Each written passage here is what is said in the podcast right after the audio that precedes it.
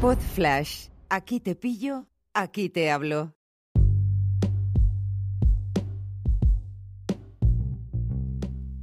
Hoy quiero contarte una historia. Y es que cuando yo era pequeño teníamos Coca-Cola para comer los domingos. Una botella de dos litros. Esto convertía en especial la comida de ese día. Mis padres no hacían magia para conseguirlo, lo único que hacían es que el resto de los días bebíamos agua. La ilusión tiene sentido si tiene un contraste, porque si todos los días tenemos eso que tanto nos gusta, es cuestión de tiempo que deje de tener el efecto inicial que nos hacía vibrar por dentro.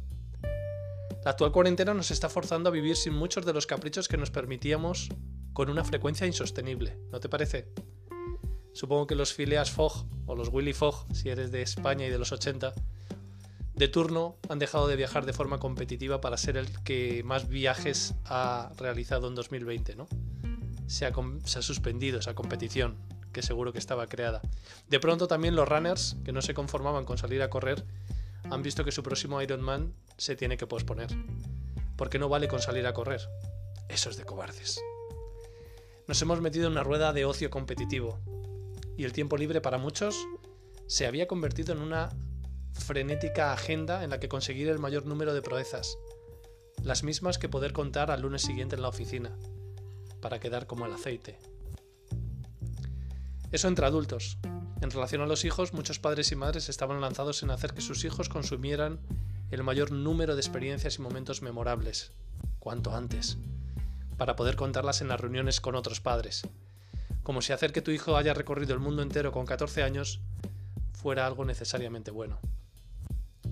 Ha llegado el momento de pararnos a pensar, de vivir nuestra vida con una agenda más igualitaria para todos, en la que podemos nos podemos mostrar tal y como somos sin montañas rusas, enlaces en la terminal ni competiciones extremas dominicales.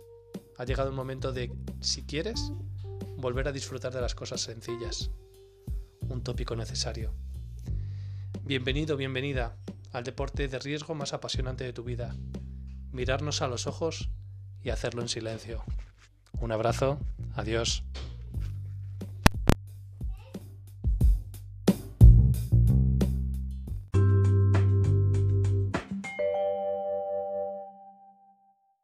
Una producción ático de